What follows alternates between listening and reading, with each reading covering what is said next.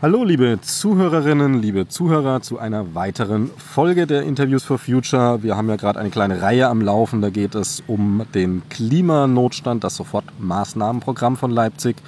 Und äh, weiter geht's heute mit Falk Dosin von der CDU. Hallo Herr Dosin. Hallo in die Runde. Ähm, so, jetzt zu Ihnen und zu dem, was da so passiert ist. Ich will das mal anfangen. Am 9.7 äh, sollte ja das Sofortmaßnahmenprogramm beschlossen werden. Das ist erstmal nicht geschehen. Äh, wie zufrieden waren Sie denn als Partei oder vielleicht auch Sie persönlich äh, mit dem der Vorlage am 9.7.? Also wir haben uns sehr intensiv mit der Vorlage beschäftigt am 9.7. Ähm, oder zum 9.7. hin. Ich war ja schon einige Zeit vorher, äh, sag ich mal, freigeschaltet für uns als Stadträte, sodass wir darüber diskutieren konnten und ähm, einige Sachen auch äh, detailliert beleuchten könnten. Ähm, ich hatte kein Problem damit persönlich, oder wir als Fraktion hatten auch kein Problem damit, dass das von dem 9.7. dann auf eine Woche später verschoben wurde, ähm, weil es ganz, ganz viele unterschiedliche ähm, Änderungsanträge der Parteien und von Einzelstadträten gab. Und die mussten natürlich auch nochmal ähm, bewertet werden aufgrund der rechtlichen Komponente und natürlich der Machbarkeitskomponente sodass dort nochmal ein Ausschuss tagen konnte in der Woche, um nochmal ein klares Bild zu geben, wie man was abstimmt und ähm, auch der Verwaltung die Chance zu geben, ähm, auf einige Sachen auch nochmal einzugehen. Okay, weil es war teilweise ja erst am Vortag, ne? Dass das, also am 8.7. Ja, teilweise. Ja, das war, also ich gerade, mir fällt zum Beispiel ein Antrag ein von den Grünen, ähm, wo es um das Thema ging, ähm, wie, wie hoch soll der Anteil an ähm, ähm, Wärmeversorgung und Stromversorgung in dem jeweiligen Gebiet sein. Die hatten da einen sehr hohen Anspruch und ähm, der aber technisch gar nicht realisierbar ist. Und das wurde zum Beispiel im Ausschuss ganz klar von der Verwaltung gesagt, das ist nicht lösbar, das ist nicht machbar, sodass ähm, die Fraktion dann gesagt hat, okay, dann machen wir diesen Änderungsantrag weg und machen daraus wenigstens einen Prüfauftrag, um zu gucken, wie könnte man wenigstens in die Richtung noch mehr zu dem Thema kommen. Und ich glaube, das ist ganz gut. Einfach diese Woche war, glaube ich, nochmal notwendig, um einfach ein paar Sachen nochmal gerade zu rücken. Yes. Im Endeffekt geht es ja um die Zukunft von der Stadt ne? genau. und äh, der Programm bis 2030 und da sollte es nicht um eine Woche gehen. Okay, also so wie es ein bisschen für mich klingt, also das Sofortmaßnahmenprogramm, also der äh, Antrag erstmal zum 9.7. war schon in Ordnung an sich so für Sie, äh, gab einfach Detailfragen, ein paar ähm, auch Verfahrensfehler meinetwegen, die einfach noch geglättet werden mussten über die Woche. Naja, ich sage es mal andersrum, schade war es natürlich für die, für die Menschen und Vereine und Institutionen, die am 9.7. vor der Kongresshalle waren. Ne? Mhm. Für die war es doof, das gebe ich zu. Ne? Die haben, ähm, die waren da, die wollten sich präsentieren, äh, die wollten sagen, was sie, was sie denken, wie sie zum Klimaschutz stehen. Und dann äh, fällt die Tür zur Kongresshalle zu und innen drinnen wird entschieden, heute machen wir es nicht, sondern eine Woche später. Da kann ich mir vorstellen, dass es bestimmt viele traurige Gesichter draußen gab.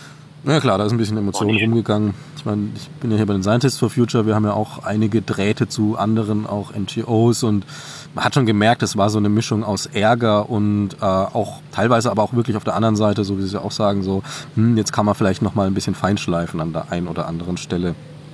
Aber mhm. natürlich, ein bisschen abgewürgt wurde es natürlich, das ist klar. Ähm, liegt aber einfach an dem Prozess letztlich, der da abgelaufen ist. Okay. Ähm, am 15.07. ist dann beschlossen worden, dazwischen ist viel passiert. Äh, was hat denn die CDU so getan? Wo hat sie denn Einfluss genommen auf den Prozess zwischen 9. und 15.07.? Ja, unser, unser, unser ähm, Prozess ging schon eher los. Also wir haben ähm, ja einen sehr umfangreichen Änderungsantrag gemacht zu den Einzelmaßnahmen und auch zum jeweiligen Beschlusstext. Ich würde mal eine Maßnahme komplett vorstellen, die uns sehr stark bewegt hat. Bei den Sofortmaßnahmen reden wir über Maßnahmen, die wir von jetzt an machen wollen, aber ganz lang zukunftsgerichtet. Na, also gerade wenn wir ein Bebauungsgebiet äh, mit, mit ähm, Pflicht äh, Mindest-Eigenenergieversorgung aufstellen wollen und wir brauchen für einen Bebauungsplan im Schnitt vier bis fünf Jahre, dann wissen wir, wenn wir das heute entscheiden, dass das natürlich Auswirkungen auf über 10, 15 oder 20 Jahre haben, bis dort wirklich das Haus steht. Mhm.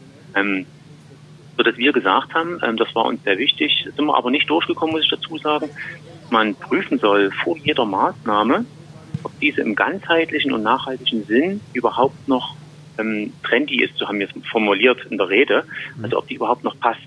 Wir haben dort ein Beispiel genannt, also das ähm, das Beispiel ist folgendermaßen gewesen, wenn man jetzt zum Beispiel in fünf oder zehn Jahren merkt, ähm, dass ähm, wir mit der mit der mit dem Recycling von den Elektro ähm, von den Batterien in den Elektroautos nicht weiterkommen. Ne? Bisher gibt es ja keine richtige Recyclingmethode.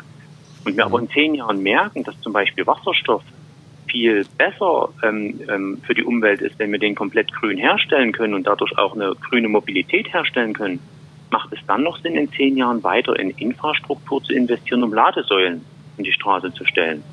Das ist natürlich eine schwierige Geschichte, weil der Wasserstoff auch, also gerade die Expertenmeinungen gehen ja beim Wasserstoff eher in die Richtung, ist eine schöne Idee, aber ist einfach in der Masse nicht anwendbar oder herstellbar, wie auch immer. Ja, aber das, das ist ja genau das Problem, wir wissen es nicht. Und wir hatten einfach gefordert, dass man vor jedem Maßnahmenbeginn einfach nochmal eine kurze In-sich-Prüfung macht, dieses Thema per heute, immer noch nach dem Stand der Technik, sinnvoll für den Klimaschutz von Leipzig. Mhm. Ja? Das war einfach unsere Intention. Ähm, das haben wir wahrscheinlich nicht gut erklärt oder andere haben dort irgendwas Komisches gesehen. Ähm, und ähm, das ist leider nicht durchgegangen, obwohl das für uns eigentlich ein ganz wesentlicher Punkt war. Weil wenn man das nicht schafft, in solchem Langfristkonzept immer wieder Stufen einzubauen, um sich selbst, um, um auf sich selbst zu schauen, ist der Weg, den man gerade einschlägt, noch der richtige. Oder sollte man vielleicht ein Stück nach links abbiegen oder nach rechts abbiegen, um vielleicht einen anderen Weg zu gehen, der vielleicht mit der aktuellen Technik, mit der Entwicklung viel besser ist, dann ist das schwer. Ja, und das wollten wir haben, das äh, haben wir nicht durchgekriegt. Ähm, aber das ist halt so, das ist halt Mehrheit im Rat. Und wir haben es vielleicht nicht ganz so clever erklärt den anderen Fraktionen, was wir damit bezwecken. Eigentlich. Gut, das klingt natürlich auf der einen Seite sinnvoll, äh, klingt für mich aber auch, muss ich ehrlich sagen, natürlich für ein, wie ein zweischneidiges Schwert. Also natürlich macht es total Sinn, Maßnahmen, die laufen, immer wieder anzupassen und auch äh, darauf zu schauen und zu prüfen, wie ist es bisher gelaufen, funktioniert das so oder auch nicht. Auf der anderen Seite kann man hier natürlich auch immer wieder Bremsklötze einbauen auf so einem Wege und muss ja ehrlich sein, dass die CDU schon mehr eine Wirtschafts- als eine Klimapartei ist. Und äh, also ohne Ihnen das zu unterstellen zu wollen, ähm, wäre jetzt einfach die Frage, wie, wie stehen Sie dazu, wenn jetzt, sag ich mal, solche, solche Bedenken gerade kommen, sagen, okay, auf der einen Seite ähm, prüfen macht Sinn, auf der anderen Seite kann prüfen auch ein Werk Werkzeug sein, um einfach äh, was auszubremsen.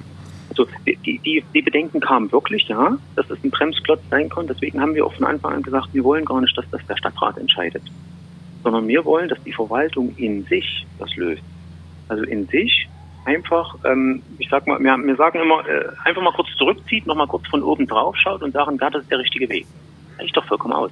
Wir wollen kein großes Also zum Beispiel eine Verpflichtung des Stadtrats, jedes Jahr eine interne Prüfung zu machen. Genau, das, darum ging es nicht. Ne? Es ging darum, dass dass, dass die Verwaltung sagt, okay, pass auf, bevor wir jetzt mit dem Bebauungsplan anfangen und ähm, wir haben da die Ziele drinne, machen die auf diesem Gebiet dort eigentlich Sinn mhm. oder machen wir das, sollen wir es vielleicht anders machen? Und sobald die Verwaltung sagt, hier wäre es vielleicht clever, das anders zu machen, dann kann man sagen, hey, lieber Stadtrat, seid ihr damit einverstanden? Aber die Prüfung in sich sollte, wenn es geht, eigentlich in der Verwaltung passieren. Also nicht politisch, sondern okay. an denen, die, wo, die, wo die gearbeitet wird, die Sachen wirklich im Blick haben.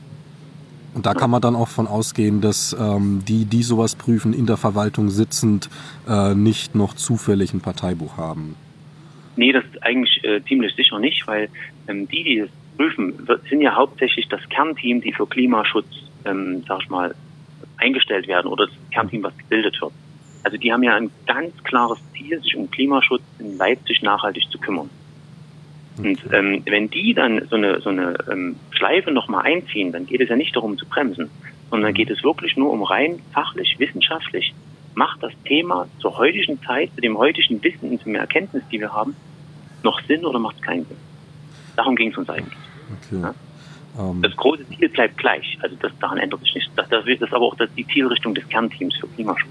Genau, da würde ich gleich mal drauf kommen auf das große Ziel, also beziehungsweise der große Gedanke ist ja erstmal, es wurde Klimanotstand ausgerufen. Ähm, wenn jetzt, sage ich mal, so irgendwie drei Wochen schlechtes Wetter ist, ist das natürlich kein Notstand. Ähm, Notstand ist schon ein sehr hochgegriffener Begriff natürlich, gar keine Frage. Ja. Ähm, wie stehen Sie und wie steht die CDU dazu? Äh, ist dieser Notstand tatsächlich vorhanden? Also ist das ein Notstand? Also wenn Sie sich die Abstimmungen anschauen, damals, wo der Klimanotstand ausgerufen wurde, haben wir als CDU ja Nein gesagt. Mhm. Ähm, wir wissen, dass wir uns mit Klima beschäftigen müssen und dass das wichtig ist, das Thema ähm, zu beachten. Aber ob wir jetzt in Leipzig einen Notstand haben und ob wir von Leipziger Sicht ähm, den, das Klima weltweit wirklich verändern können, das sehen wir derzeit nicht.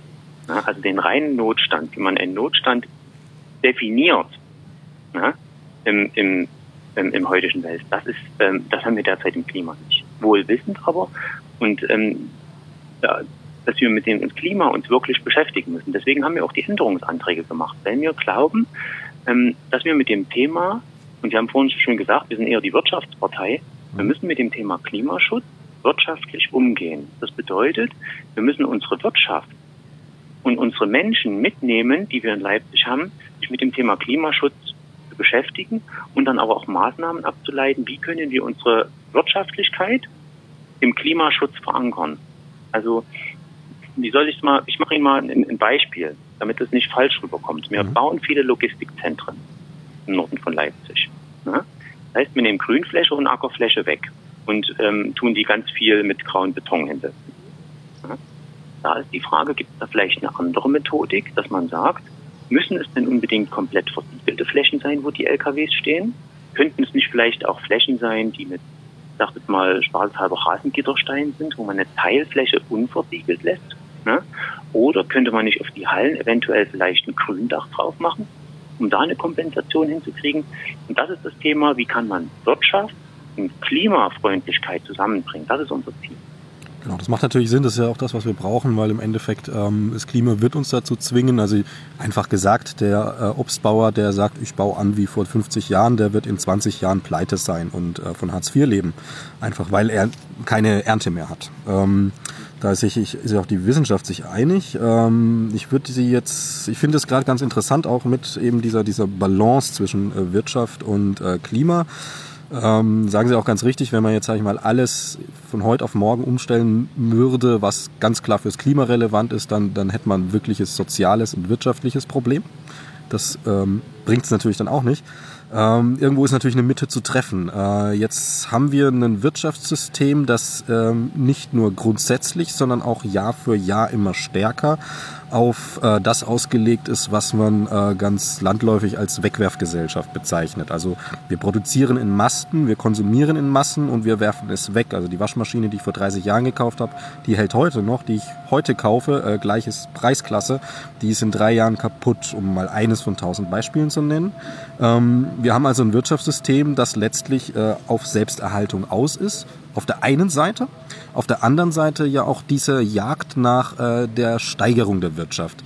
Ähm, ich persönlich würde sagen, wenn ich jetzt äh, eine gute Situation, ob es Wirtschaft, was auch immer ist, im Jahr 2015 habe, dann kann die 2016 genauso sein. Ist ja gut. Warum muss es besser werden?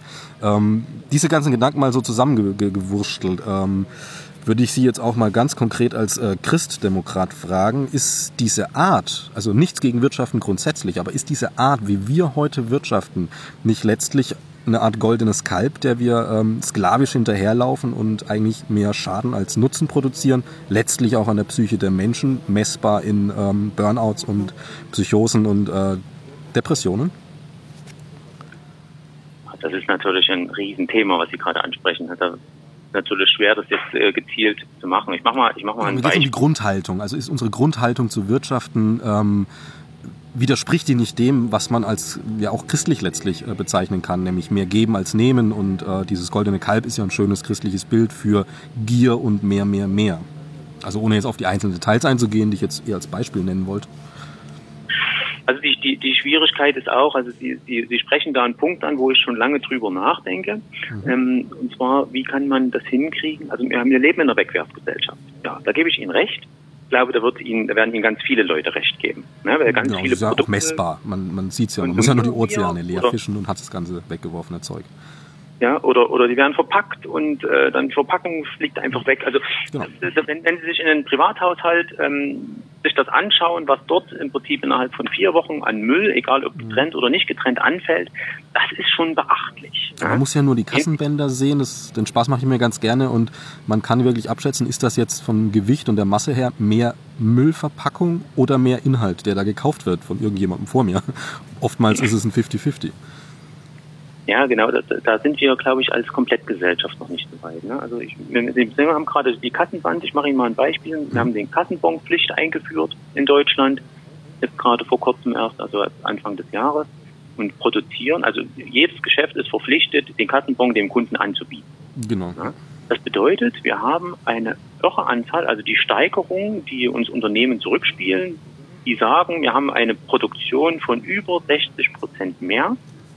Thermopapier ist das ja, also das ist ja noch das schädlichste mhm. Papier, was es gibt, ne, weil es mhm. Sonder, als Sondermüll deklariert wird zum großen Teil. Genau, ne? meistens dann doch einfach zu Hause im äh, Papiermüll landet. Die, die meisten wollen es noch gar nicht haben. Also wenn Sie zum Bäcker gehen und früh sagen, ich möchte mhm. gerne ein Brötchen kaufen, lassen Sie es doch normal ja, kennen. Also ich meine, Sie gehen dort jeden Tag hin. Die wissen genau, was das Brötchen kostet. Also brauchen das auch nicht als Nachweis, dass das gekommen Also das ist doch ja, Quatsch, ne? Brötchen absetzen also, tun auch die wenigsten. Das, ja, davon abgesehen. Und das ist halt die Schwierigkeit, ist das, was ich vorhin gesagt habe. Wir müssen ähm, das, was der, was der Gesetzgeber will, der will ja eine Steuerehrlichkeit haben. Dieses Ansinnen ist ja eigentlich gut, weil das bedeutet mhm. ja, alle sollen ehrlich sein. Ne? Genau. Aber gleichzeitig hat er dadurch eine, hat er eine Variante gefunden, die eigentlich klimaschädlich ist, wenn wir jetzt mehr Müll, mehr diese kleinen Teilchen produzieren. Und das ist der falsche Weg Man muss gucken, wie kriegt man das hin, dass man die beiden Ziele miteinander vereint. Also wenn der Gesetzgeber gesagt hat, Kassenbonpflicht ist wichtig und sollte machen, aber ab einem gewissen Betrag nur, zum Beispiel, was ich ab 5 Euro, ne, alles vorher fällt einfach weg. Oder prinzipiell ähm, soll es so sein, dass es nur, also dass die Kassenbons elektronisch zur Verfügung gestellt werden können, ne, indem man die vielleicht mit einem Strichcode abscannt oder sowas. Also dass man Methodiken findet, wie man einfach mit Bier umgeht. Ne? Mhm. Und dann kriegt halt jeder, ich, ich stelle mir das als Laie immer so vor, da hat man so ein kleines Display dann mal später beim Bäcker, ne? da kriegt man einen Strichcode angezeigt und dann kann ich mir überlegen, nehme ich mein Handy raus, scanne ich das ab, um den, das Ding zu sehen, dann den, den Kassenzettel oder sage ich, ach komm, nee. Aber ich kriege prinzipiell den Strichcode angezeigt. Das wäre für mich ein Verfahren, wo ich sage, klimafreundlich. Macht auf jeden Fall Sinn, aber ich würde trotzdem noch, also das Stichwort Methodik nochmal aufnehmen. Sehen Sie nicht in unserer Methodik zu wirtschaften ein Grundproblem, das dann sehr viele Folgeprobleme, wie ich erwähnt habe, erzeugt? Und wenig Nutzen wohlgemerkt, weil wo bleibt denn der Nutzen für den Einzelnen, wenn er ähm, von Arbeiten und Shoppen nicht mehr zur Ruhe kommt zum Beispiel? Ja, das ist, äh, das ist ein Thema, wobei das ist die Frage, hat das was wirklich mit Klimapolitik zu tun? Also ähm, Klimapolitik ist in dem Fall wichtig, dass wir auch den Menschen ähm, Ruhe und Grünmöglichkeiten schaffen, damit sie sich entspannen können. Na, das ist ein wichtiges Thema. Erhalten Deswegen vor allem, weil die Welt war ja mal komplett grün. Naja, auch nee, gerade hauptsächlich in den verdichteten Innenstädten. Ich meine, als Leipzig, ähm, da sind wir ja die Einäugigen unter den Blinden. Also andersrum gesprochen, nee, andersrum gesprochen, wir sind eines der grünsten Städte, die ich kenne. Genau, was ja auch eine absolute Lebensqualität ist, die wir hier haben. Ja, das ist eine wahre Lebensqualität, die wir in Leipzig haben. Und deswegen lieben Leipzig auch so viel. Und ich glaube, deswegen kriegen wir auch so viel Zuwachs, weil die Menschen, die einmal hier waren, merken, dass es schön ist, in Leipzig zu wohnen. Ne? Trotzdem müssen wir aber aufpassen, dass wir bei der Verdichtung, die wir jetzt machen, ne, umso mehr Leute strömen zu uns rein, wollen natürlich eine Wohnung haben, wollen eine Nahversorgung haben. Die haben ja alles Bedarfe auch, die wir decken müssen. Ne? Das heißt, wir haben eine Bautätigkeit. Und die Schwierigkeit ist jetzt auch wieder die Balance hinzukriegen. Wo bauen wir, wo verdichten wir Lücken, aber wo schaffen wir es gleichzeitig, Grünflächen auch im Bestand zu lassen? Weil viele äh, Brachflächen, die wir haben, wo eigentlich ein Gebäude theoretisch dazwischen passt, sind natürlich jetzt mit Bäumen oder mit Grünfläche oder für eine anderartigen Nutzung gedacht. Und wenn wir das dann zubauen, schaffen wir ja den Druck, dass, dass die Menschen sich auf andere Grünflächen verteilen müssen. Ja, was dann wiederum den Grünflächen irgendwann schadet. Wenn auf einer Wiese 100.000 Leute am Tag langlaufen, ist, das ist halt nicht mehr lange eine Wiese. Ja, genau, so zertrampelt, vermüllt, wie es halt so ist. Ja, das ist halt, das ist die, die Schwierigkeiten. Dort müssen wir irgendwie eine, eine, eine Balance finden einfach. Haben wir, also ich versuche es jetzt noch einmal, ähm, ich merke schon, Sie wollen sich da ein bisschen drum drücken, äh, aber haben wir in unserer Grundhaltung zum Wirtschaften diese Balance gefunden in Deutschland? Nee, glaube ich nicht. Und wo ist dann die äh, Miss, also wo, wo, ist das Problem? Wenn Sie sagen, nee, glaube ich nicht, äh, wohin sollte die Waage jetzt mehr pendeln von da, wo sie gerade ist? Also ich glaube, dass wir im Grundsatz von Deutschland ähm, noch zu wenig über das Thema Klima reden und auch was das Klima für einen nachhaltigen Effekt auf unsere eigene Gesundheit hat. Mhm. Okay. Wir müssen mehr darüber reden, wo können wir Themen finden, die wir tun, ohne also um, um unser Klima und unsere Umwelt zu schützen, ohne unsere Wirtschaft kaputt zu machen. Genau, von den also, Zahlen her ist es ja einfach. Also ähm, solche Sachen wie Primark zum Beispiel äh, sind extreme CO2-Schleudern durch die Art der Produktion und da wird der Fetzen dreimal getragen, weil er eh nicht länger hält. Ähm, wenn man das jetzt mal auch hochrechnet, äh, geht es ja auch wieder um Wirtschaft. Äh, wenn ich mir jetzt alle drei Wochen irgendwie einen Primark-Fummel kaufe, da kann ich mir auch einmal im Jahr was Gescheites kaufen, was gut produziert ist. Das hält mein Leben lang. Ich spare letztlich sogar.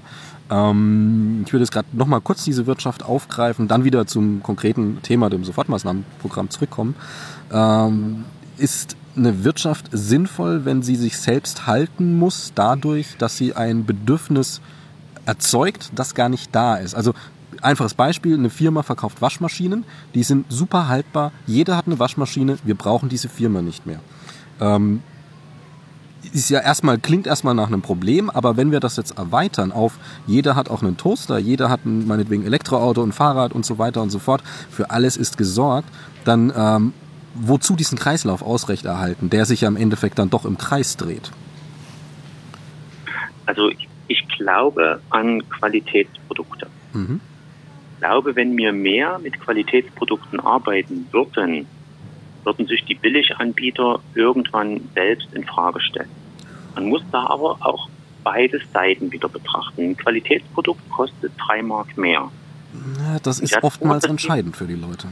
Ja, und Sie hatten vorhin das Thema gesagt, wir müssen auch ähm, das hinbekommen, dass wir die, dass das soziale Gleichgewicht, die, die, sozialen Spannungen nicht weiter schüren. Wir haben auch Familien, die haben diese drei Mark mehr nicht, um mhm. sich das Qualitätsprokt Genau, und das werden immer mehr, wohlgemerkt. Das ist ja, diese Schere geht ja auch auseinander. Deswegen, ne, deswegen, ich will, ich will das nicht in Abrede stellen. Ich kann nur sagen, jetzt für mich persönlich, ich glaube an Qualität. Mhm. Und wenn ich die Chance hätte und die Chance habe, mich zu entscheiden zwischen einem Qualitätsprodukt und einem normalen Produkt, nehme ich lieber das Qualitätsprodukt. Ich mache Ihnen da ein Beispiel. Ich fahre seit vielen Jahren ein Diamantfahrrad aus DDR-Zeiten. Mhm. Das, habe, das fahre ich seit, seitdem ich 16 bin. Mhm. Immer wenn dort was kaputt geht, was sehr selten zum Glück passiert, ja. kaufe ich mir das nach und baue das an. Das Fahrrad ist nicht das hübscheste, weil es halt schon länger auf der Welt lebt, das.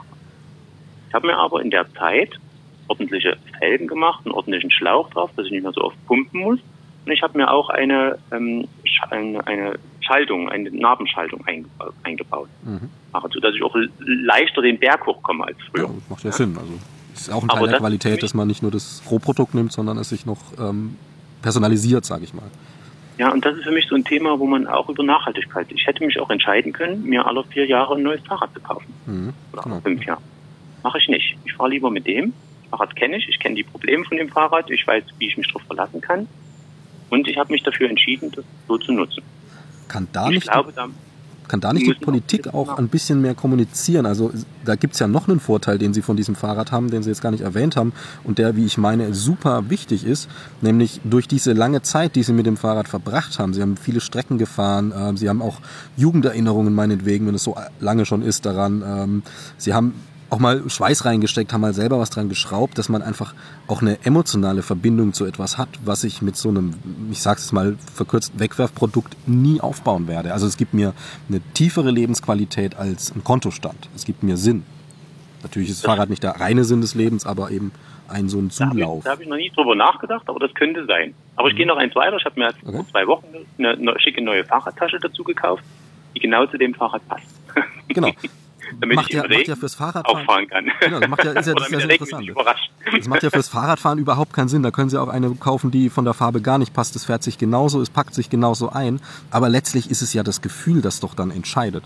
Und äh, dass man das als Politik, also das sehe ich an der Politik immer sehr, sehr, sehr wenig bis gar nicht, dass man auch mal wieder die Menschen als das wahrnimmt, was sie sind, nämlich Gefühlswesen. Und äh, man sieht ja dann teilweise an den rechten, auch linken Rändern, wie sich dann Gefühle entladen müssen, wenn, wenn sie keinen Raum kriegen. Ähm, teilweise Gewalt, also was ja einfach nicht mehr gut ist. Und ähm, dass man nicht einfach da auch wieder zurückkommt. Also ähm, zu sagen, hey, wir wollen doch den Menschen nicht irgendwie einen guten Kontostand machen oder, oder irgendwie, dass sie das schönere Haus haben als der in Äthiopien, sondern wir wollen einfach, dass sie sich gut fühlen mit dem Leben, das sie haben. Hm. das wäre schön. Genau, das. Aber jeder, jeder hat halt das gute Gefühl bei einem anderen Thema. Ne? Man muss beides das stimmt natürlich. Nur das Thema, diese Gefühle, kommt ja grundsätzlich in der Politik eigentlich nicht vor. Und Finde ich ein bisschen schade, aber führen uns jetzt ein bisschen weit. Ich würde noch mal einen Schritt zurückgehen äh, zum Sofortmaßnahmenprogramm. Ähm, ist jetzt ein weiter Sprung, aber darum ging es ja eigentlich. äh, der 15.07., da wurde dann eben beschlossen. Ähm, sind Sie und auch die CDU zufrieden mit dem, was da jetzt so letztlich beschlossen wurde? Ähm, gibt bestimmte Teils, wo man noch ein bisschen gucken kann, aber so summa summarum ist das ein gutes Sofortmaßnahmenprogramm für Leipzig. Ja, ich glaube, dass wir einen wesentlichen Punkt ähm, gesetzt haben, ähm, wo wir der Verwaltung mitgeben, wo wir hinwollen. Also die Verwaltung hat ja einen Vorschlag gemacht. Wir als Stadträte haben in langen Diskussionen äh, viele Punkte noch verändert. Und ich glaube, dass es jetzt klar ist, wo wir alle hinwollen und was auch passieren muss. Jetzt geht es darum, das umzusetzen. Das wird die zweite größte Schwierigkeit werden, weil wir haben schon viele schöne Konzepte ähm, abgestimmt und auch äh, diskutiert im Stadtrat. Und nicht alle sind in der Form oder zu 100 Prozent umgesetzt worden. Ich hm. hoffe, dass die Verwaltung jetzt Mittel, Möglichkeiten und das Geld auch ähm, dafür hat, um das alles so komplett umzusetzen. Okay, das wird sich natürlich zeigen. Ich meine, jetzt erstmal Sommerpause, da werden sie wahrscheinlich alle mal durchschnaufen. Ähm, Corona war ja auch, da haben sie wahrscheinlich dieses Frühjahr, Sommer ähm, genug um die Ohren gehabt. Ähm, sind sie guter Dinge erstmal, dass jetzt äh, auch dann wirklich was vorangeht. Nicht, dass die Sachen dann, passiert ja auch manchmal, einfach in der Schublade verschwinden und dann hat es keiner mehr gesehen. Nee, also ich glaube, die Verwaltung ist da wirklich dran. Also ähm, wir haben das jetzt schon gesehen. Wir haben in dem Sofortmaßnahmenprogramm sind ja auch ähm, Ausbau von Rad Verkehrsinfrastruktur mit geplant worden, mit ähm, mindestens fünf Radwegmarkierungen, die auch 2020 noch passieren sollten. Und ähm, wenn man die Zeitung clever verfolgt, die letzten zwei Tage ist die Stadtverwaltung ja jetzt schon dabei, zwei dieser Maßnahmen komplett umzusetzen. Also hier geht schon einiges voran. Okay, und der Druck von der Straße, Fridays for Future zum Beispiel, ist ja auch da. Äh, begrüßen Sie das? Naja, mit den Markierungen haben wir ein gewisses Problem als CDU-Fraktion, weil wir haben vorhin über das Thema gesprochen, ähm, Qualität oder Quantität. Mhm. Und wir sind eher dafür zu sagen, lass uns das Geld nehmen und lass uns das richtig bauen. Also ich persönlich halte auch von den Radwegmarkierungen nicht ganz so viel, muss ich sagen. Ich bin lieber dafür zu sagen, lass uns fünf Mark mehr ausgeben, lass uns das baulich ordentlich machen, lass uns den höher setzen, den Radweg, rot machen, dass der neben der ähm, ähm, Fußgänger, mhm. ähm, sag ich mal, ist. Und da ist die Sicherheit, nämlich dass ein Auto, sag ich mal, an den Fahrradfahrer rankommt, wesentlich gering. Sie sind ja auch Fahrradfahrer. Ähm, sehen Sie irgendwie ein Gefälle zwischen Autofahrer, Fahrradfahrer, Fußgänger oder sind das für Sie alles gleichwertige äh, Verkehrsteilnehmer? Also sie sind für mich eigentlich alle gleichwertig, gibt aber ein Aber. Mhm. Ähm, für mich hat der ÖPNV absolute oberste Priorität. Also was ich zum Beispiel nicht mag, und das habe ich sehr oft im Stadtrat gesagt, wenn wir eine Straße geplant bekommen von der Stadtverwaltung, wo ähm, sich das Auto, also der motorisierte Individualverkehr, wie es auf äh, Verwaltungsdeutsch heißt, mhm. eine Spur mit der Straßenbahn teilt. Da sage ich ganz offen, da könnte ich platzen, weil es geht nicht in meiner Welt. Weil Fahrradfahren macht Spaß im Sommer. Mhm. Da fahren viele Fahrrad. Sobald es regnet oder Eis wird oder kalt ist oder hagelt, ist die Fahrradfahrquote extremst gering. Da fahren nämlich nur noch die sag ich mal, sagen wir so schön, die, die wirklichen Fahrradfahr-Freaks noch, mhm. ne? Oder die keine ÖPNV-Anbindung haben. Die anderen steigen um, entweder auf ihr Auto oder aber auf die Straßenbahn. Und wenn man sich die Statistik der Straßenbahn anschaut, sieht man genau an dem Tag, wo viel Tickets gekauft wurden, dass es dort geregnet hat. Da sind die Menschen umgestiegen. Und wenn wir ein Medium schaffen wollen, wo wir 365 Tagen die Leipziger von A nach B schaffen wollen, und zwar ökologisch sinnvoll, dann müssen wir es schaffen, dass wir die Straßenbahn vom Auto entkoppeln. Die Straßenbahn darf niemals mit dem Auto an der roten Ampel stehen oder hinter dem Auto, in meiner Welt. Sondern einfach auch diesen Vorteil haben, dass sie eben nicht im Stau steckt, zum Beispiel. Ja, wenn, wenn Sie, wenn Sie jetzt, ich sag mal, Sie kommen aus Ihrer Wohnung raus. Ne? Mhm. Sie laufen fünf Minuten bis zur Straßenbahnhaltestelle oder eine Minute bis zu Ihrem Auto. Es regnet. Ne? Mit der Straßenbahn brauchen Sie genauso lange wie mit Ihrem Auto ne, die halbe Stunde, weil die Straßenbahn ja auf der gleichen Spur fährt wie Ihr Auto bis zu Ihrer Arbeitsstelle. Dort laufen Sie noch mal drei Minuten auf Ihrer Arbeitsstelle. Das heißt, Sie haben einen Unterschied von sechs Minuten. Jetzt ist ja noch die Frage, brauchen Sie sechs Minuten zur Parkplatzsuche auf Ihrer Arbeitsstelle? So. Und dann haben wir schon das Problem, dann haben wir keinen Mehrwert mehr vom ÖPNV.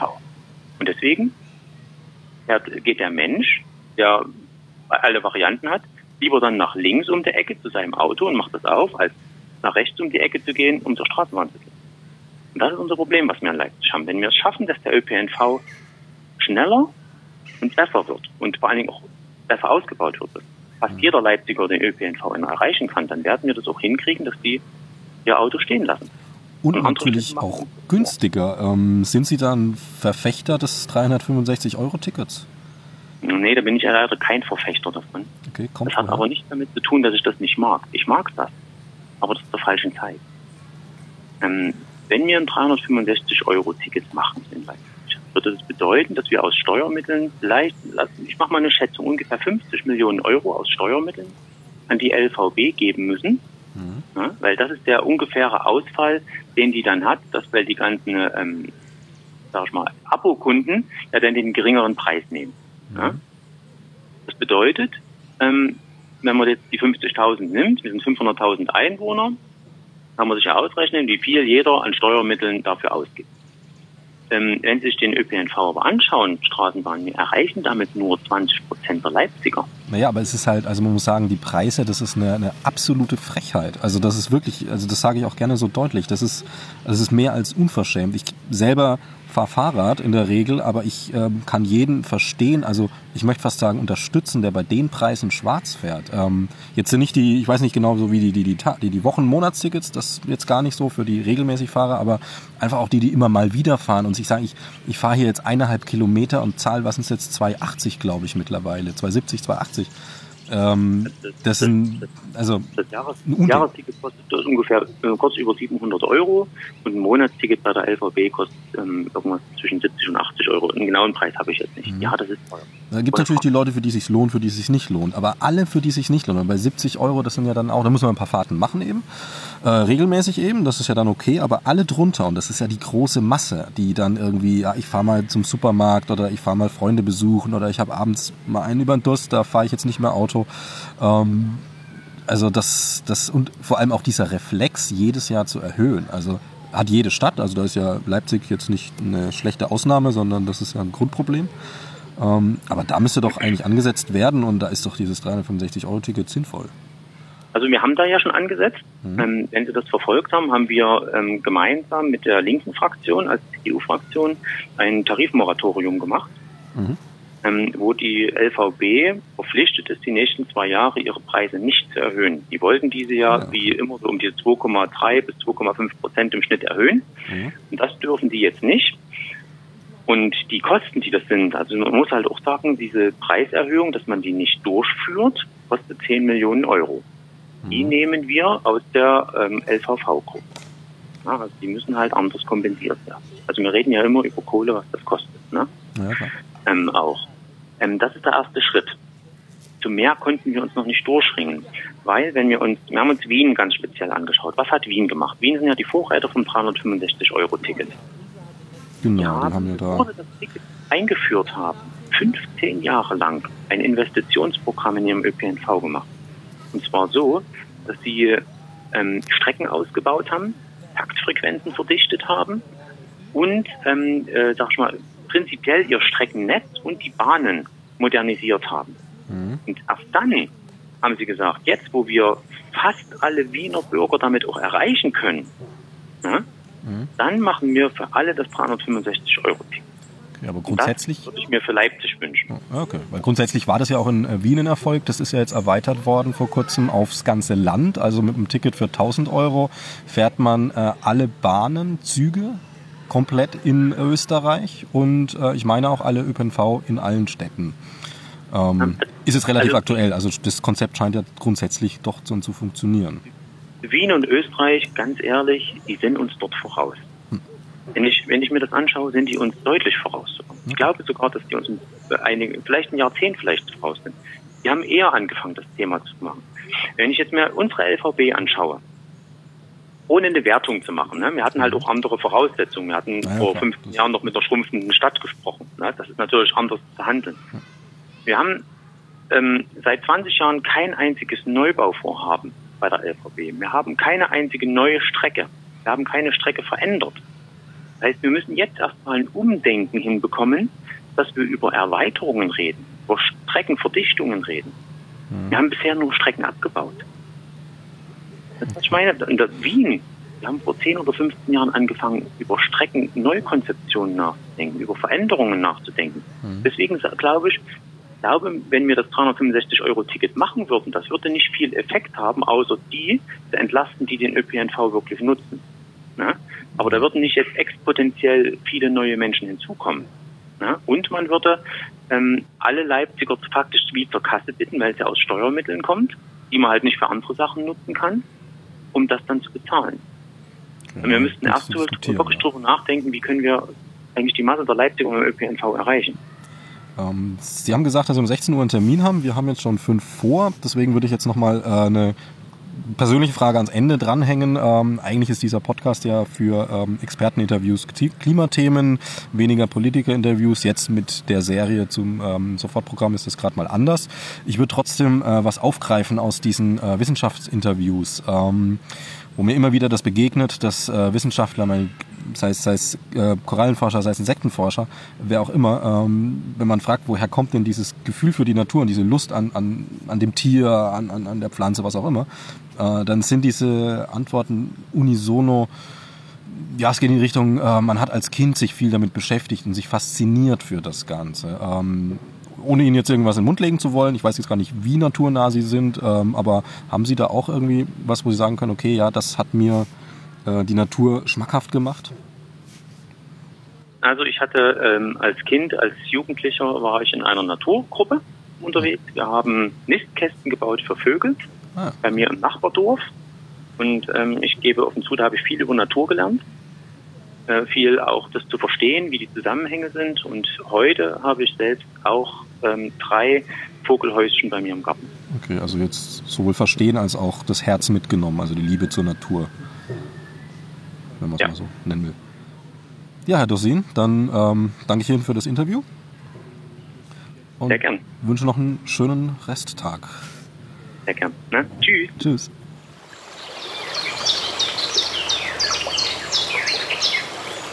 You.